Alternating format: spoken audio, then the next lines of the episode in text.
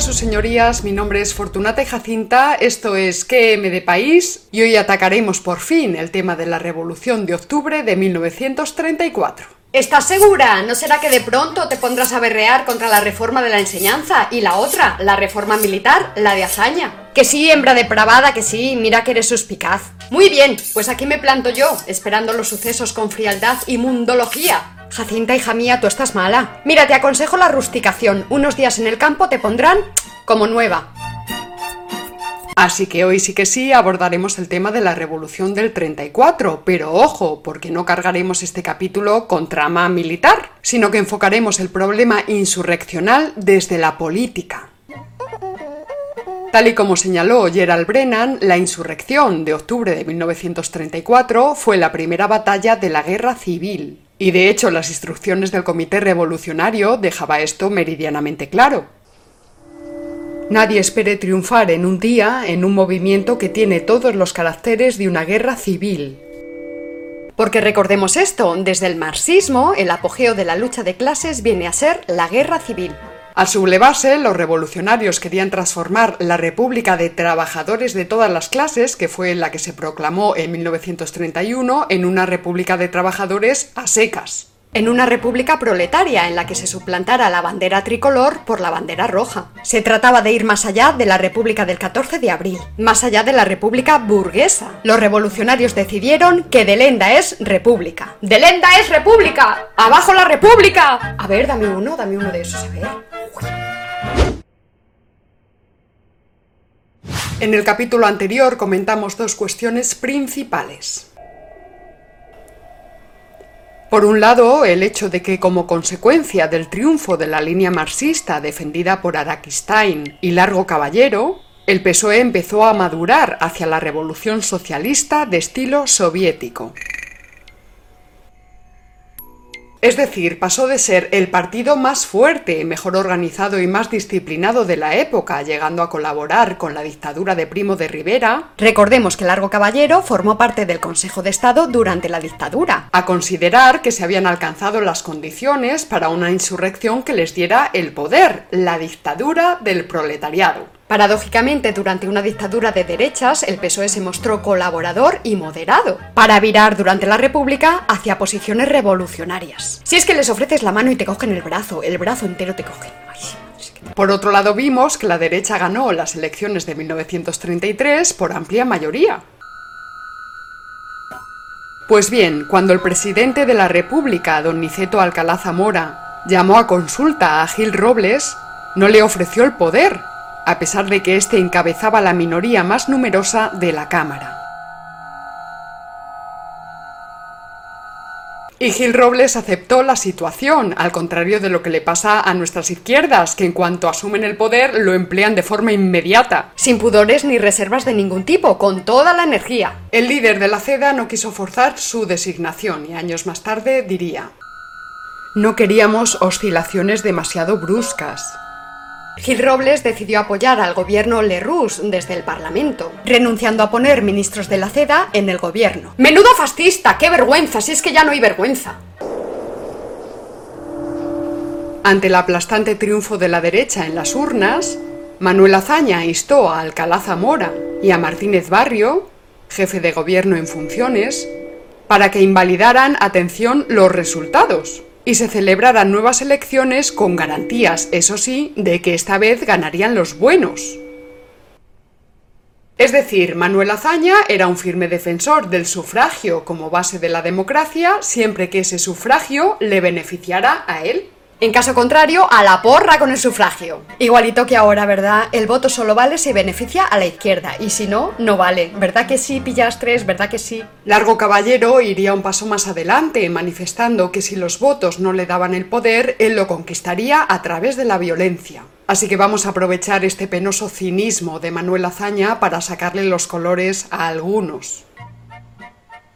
Habrán observado ustedes que de un tiempo a esta parte los idólatras de Manuel Azaña se empeñan en presentarlo como un modelo de liberal y de demócrata. Respondiendo a las expresiones de admiración que el propio José María Aznar le dedicó a este personaje en el año 1997, el historiador Carlos Seco Serrano escribió lo siguiente en el diario El País.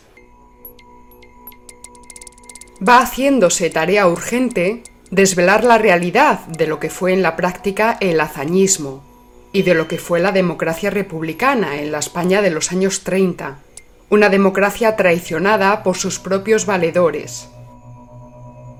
Azaña, como teorizante del regeneracionismo republicano, no dudó en confundir la República con su propia versión de la República.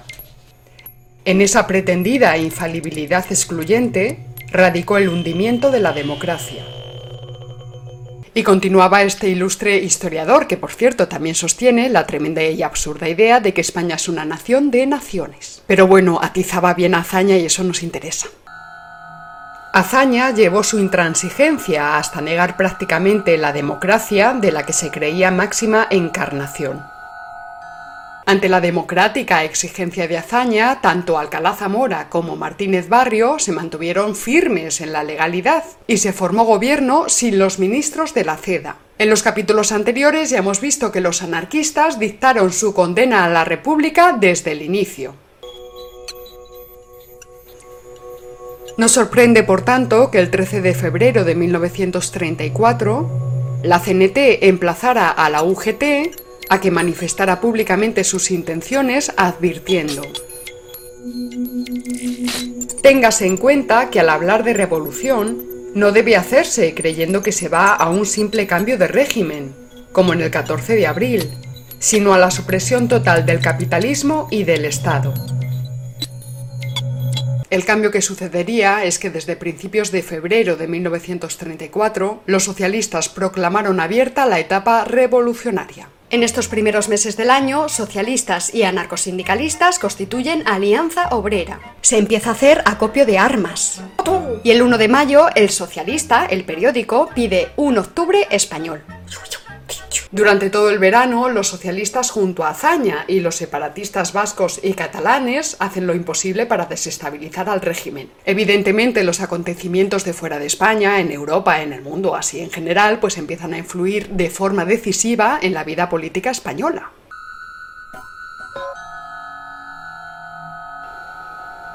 Stalin guiaba a la URSS a través del segundo plan quinquenal, por su parte, Mussolini estaba en Italia, Hitler en Alemania y Dolfus en Austria. Y claro, poco tiempo necesitaron los socialistas españoles para empezar a llamar a Gil Robles el pequeño Dolfus. El término fascista ya comportaba en la década de los 30 una fuerte carga pasional y hoy día todavía se usa en sentido deformativo propagandístico con muchísimo éxito. El casus belli de la insurrección de 1934 fue la entrada de tres ministros de la CEDA en el gobierno presidido por Alejandro Lerroux. Es decir, Gil Robles se hartó y en octubre exigió que la CEDA estuviera representada en el gobierno. Los insurrectos interpretaron la entrada de tales ministros como un golpe fascista contra la República. A partir de ese momento, la propaganda sistemática del Frente Popular cultivaría el relato de que en 1934 se produjo un enfrentamiento entre demócratas y fascistas que los demócratas se habían levantado en armas para defender a la República y que las derechas habían aplastado una revolución popular mediante el uso indiscriminado de la fuerza y de crímenes horrendos. Este relato ha sido suscrito acríticamente por buena parte de los españoles, también muchísimos políticos, intelectuales e historiadores españoles y extranjeros. Y por supuesto, hoy día es el gran argumento de nuestras autoproclamadas izquierdas y de los ideólogos de la memoria histórica, nuestros amigos. Y para muestra un botón, Santiago Carrillo del Partido Comunista de España. Lo habíamos anunciado públicamente. Si la CEDA entra en el gobierno, los trabajadores de ese país nos levantaremos contra ese poder. ¿Por qué? Porque no estamos dispuestos a que en España pase lo que ha pasado en otros países de Europa, que el fascismo llega sin lucha, Echemos mano ahora de esta alumbradora anécdota de la mano de José Manuel Otero Novas, ministro de la Presidencia y ministro de Educación también en el Ejecutivo de Adolfo Suárez. La noche del 30 de abril al 1 de mayo de 1976, le pedimos a Felipe González y otros dirigentes socialistas que suprimieran de un libro en ciernes una reivindicación orgullosa de su golpe de Estado de 1934. Les argumentamos que no era un buen comienzo de la democracia defender un ataque violento a las instituciones democráticas. Y se negaron, salió la reivindicación. Y en 1984, el PSOE ya en el poder celebró en muchos puntos de España el cincuentenario del golpe, después de haber erigido estatuas a Prieto y a Largo Caballero, junto a la de Franco, al pie de los nuevos ministerios.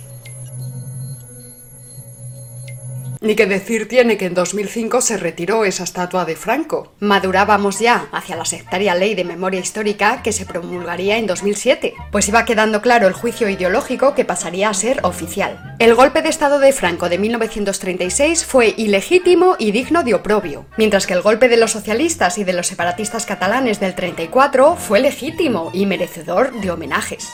Entonces vamos a ver, quienes se hayan topado con este vídeo buscando explicaciones facilonas tienen dos opciones. Pueden seguir perpetuando el relato adulterado y cobarde de buenos contra malos. En ese caso no pierdan más el tiempo, detengan el vídeo y se van a ver un capítulo de la patrulla canina. O bien pueden acudir a los archivos del PSOE de la Fundación Pablo Iglesias, consultar las actas de las cortes o la prensa de la época, o también pueden quedarse un rato con nosotros y escuchar testimonios como estos, a ver qué pasa. Indalecio Prieto, socialista, 1 de mayo de 1942, en el Círculo Cultural Pablo Iglesias de México. Me declaro culpable ante mi conciencia, ante el Partido Socialista y ante España entera, de mi participación en aquel movimiento revolucionario. Lo declaro como culpa, como pecado, no como gloria. Estoy exento de responsabilidad en la génesis de aquel movimiento, pero la tengo plena en su preparación y desarrollo. Por mandato de la minoría socialista, hube yo de anunciarlo sin rebozo desde mi escaño del Parlamento. Hace bien el filósofo Daniel López en recordarnos que Indalecio Prieto se arrepintió sobre todo de la sublevación fallida del 34, pero que tal y como decía Espinosa, el arrepentimiento no es virtud porque no surge de la razón, y el que se arrepiente de lo que ha hecho es doblemente enfermo y miserable. Claudio Sánchez Albornoz, presidente de la República en el exilio. La Revolución de Octubre, lo he dicho y lo he escrito muchas veces, acabó con la República. Salvador de Madariaga, republicano en el exilio durante el franquismo. El alzamiento de 1934 es imperdonable, la decisión presidencial de llamar al poder a la CEDA era inatacable, inevitable y hasta debida desde hacía ya tiempo. El argumento de que Gil Robles intentaba destruir la Constitución para instaurar el fascismo era a la vez hipócrita y falso.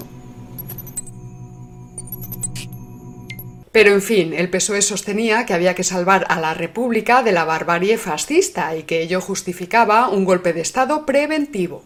Se trataba entonces de una revolución preventiva para evitar que el fascismo llegara al poder como en Alemania, donde el socialismo fue vencido sin lucha, o como en Austria, donde el socialismo fue vencido en una lucha tardía. Como dijo el filósofo Gustavo Bueno en 2004,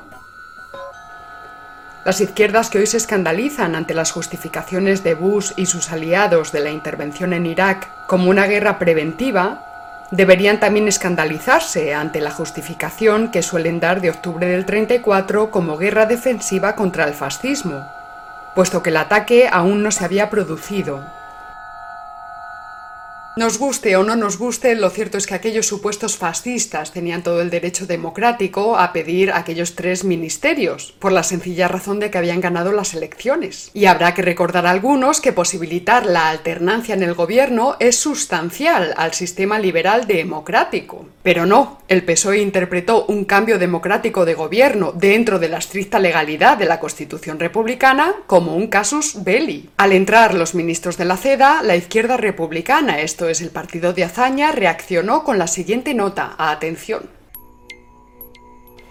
Izquierda Republicana declara que el hecho monstruoso de entregar el gobierno de la República a sus enemigos es una traición.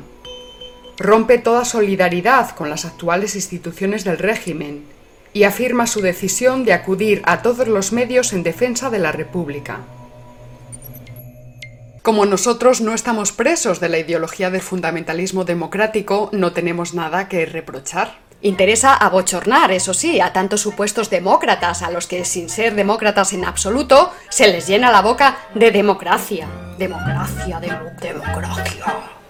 Y más sañudamente señalaremos a aquellos que no entienden que la democracia, como cualquier otra forma de gobierno, pueda fácilmente degenerar, y no porque pierda de súbito su cualidad democrática, sino precisamente a causa de ella. Así pues, nosotros no trataremos de condenar ni de justificar. Nuestro lema sería ni reír ni llorar, entender, que no es poco. Y entender, eso sí, no desde una neutralidad que consideramos capciosa, sino tomar partido por una determinada filosofía, como es el materialismo filosófico de Gustavo Bueno. Y entender también contra quién hablamos, pues ya lo dijimos en el primer capítulo de esta serie. Hablamos contra los ideólogos de la memoria histórica, que solo buscan echarle la culpa a otros. Y ahora viene la pregunta del millón. Si la CEDA ganó aquellos comicios, ¿por qué no formó gobierno? La CEDA no formó gobierno porque Gil Robles esperaba que se calmasen las pasiones y los rencores de las izquierdas, de manera que fue el Partido Radical de Alejandro Lerroux el que formó gobierno. Y nosotras nos preguntamos, ¿cabe cosa más contraria a un partido fascista que esto? Pongamos por caso, si Mussolini ganara unas elecciones, ¿permitiría que otro partido formara gobierno mientras espera a que se calmen las pasiones y los rencores de sus oponentes? Cuando Hitler ganó las elecciones en el 33 con un 44% de los votos, ¿acaso cedió el poder a sus rivales? Gil Robles llegó a decir que este no era el momento de una política de derechas, Virgen del Rocío, ¿se imaginan a Mussolini diciendo que este no es momento para una política fascista? Virgen del Rosario, Cortinas Verdes, ¿se imaginan a Hitler diciendo que este no es un momento para una política nacionalsocialista? La CEDA, teniendo un gran apoyo parlamentario, no quiso subir al poder. Luego, para más INRI, su comportamiento fue totalmente antifascista. Gil Robles mostró debilidad en su postura. ¿Cabe una personalidad política más distinta de la de Gil Robles que la de Mussolini o que la de Hitler? Por favor, si Mussolini Mussolini era un líder, el Duce, y Hitler era otro líder, el Führer, Gil Robles era un antilíder, el político menos mussoliniano y menos hitleriano de todos los posibles. Y todo eso a pesar de que los japos, las juventudes de acción popular, le llamasen jefe.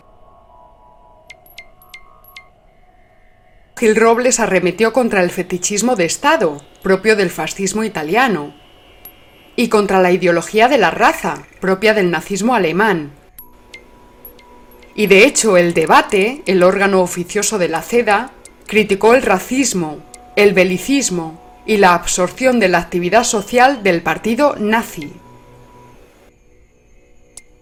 Luego es evidente que la CEDA no era una coalición fascista, ni fascistoide, ni nazi, ni nada por el estilo, sino más bien una coalición de carácter republicano legalista y accidentalista, esto es que admitía tanto el régimen republicano como el monárquico.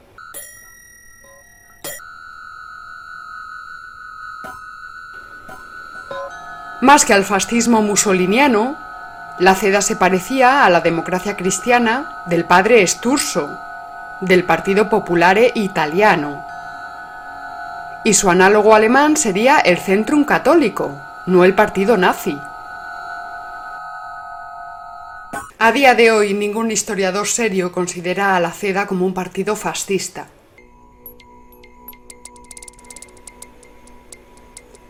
En el diálogo con Gustavo Bueno del año 2003, Santiago Carrillo, también conocido como el Marqués de Paracuellos, y créanme, aquello no fue su mayor crimen, decía muy convencido que la CEDA era fascista. Entonces, o bien Carrillo no sabía lo que era la CEDA o no sabía lo que era el fascismo. O bien mentía y ambas cosas las sabía muy requete bien. Me da a mí que va a ser eso. Por entonces Santiago Carrillo actuaba ya como ideólogo de la memoria histórica, que empezaba a gestarse ya con Zapatero en la Secretaría General del PSOE y como líder de la oposición. Pero bueno, no termina la cosa, porque también se decía que la coalición liderada por Gil Robles era una formación fascista vaticanista. Fascista vaticanista. Expresión que es una contradictio in terminis y que encima tiene tanto sentido como decir comunista vaticanista.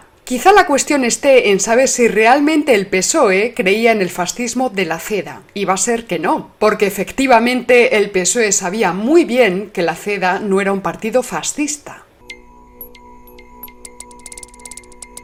Simplemente utilizaron la supuesta fascistización de la CEDA como momento psicológico para dar un golpe de Estado de tintes revolucionarios, bolchevique o bolchevizante, e implantar en España la dictadura del proletariado, que no era otra cosa que la dictadura del Partido Socialista.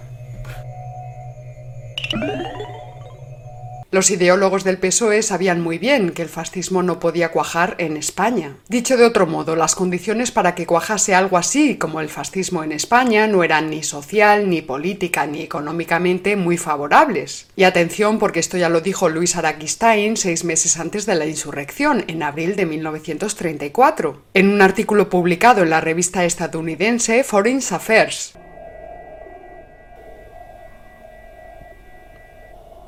Araquistain, que como vimos en el programa anterior, era el ideólogo principal en la bolchevización del PSOE, observó que en España no había un ejército inmovilizado, que tampoco había un paro urbano masificado, que tampoco existía la cuestión judía, por aquel momento tampoco en Italia, y que tampoco en España había una imperiosa necesidad de imperialismo.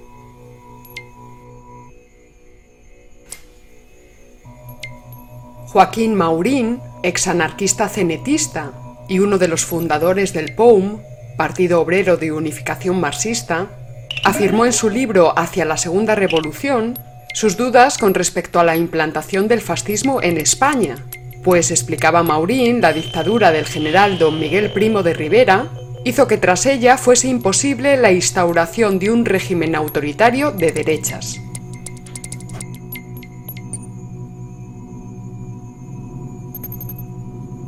Los trabajadores españoles, decía Maurín, no se sentían atraídos por la propaganda fascista, como en Italia. Y las derechas primarias, socialista y liberal, dicho en nuestra terminología, no estaban compuestas por revolucionarios fascistas que pensasen en algo así como una marcha sobre Madrid, al estilo de la marcha sobre Roma de los fascistas italianos.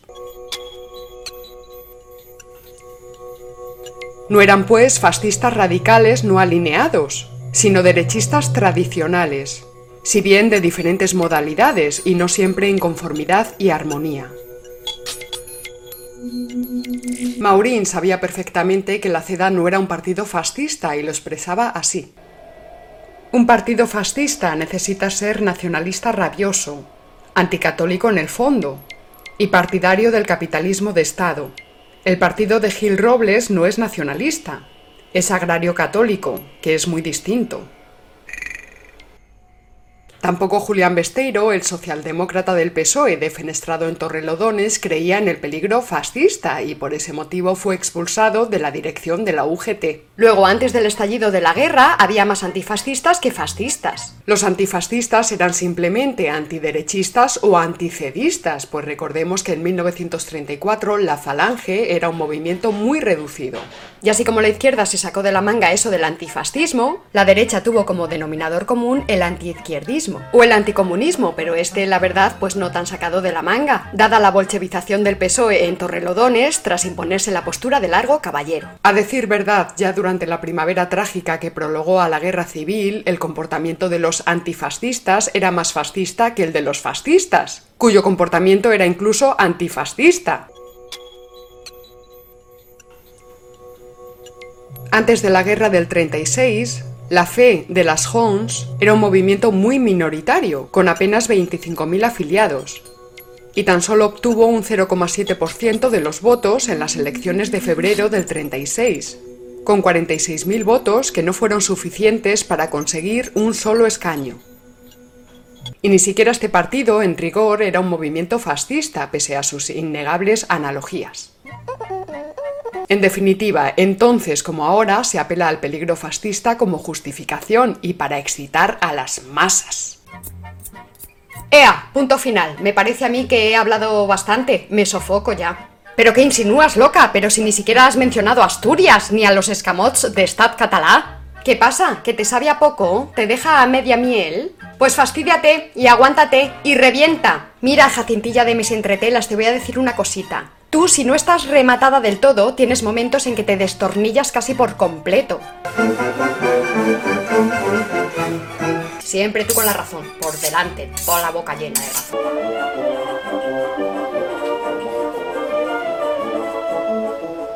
Pues sí, tiene razón Fortunata en enfadarse un poquito porque hemos hecho trampa y esta es la primera parte del capítulo dedicado a la Revolución de Octubre de 1934. Ya publicaremos la segunda parte la semana que viene, que es todo esto de los mineros asturianos y lo de los escamots y todo esto de...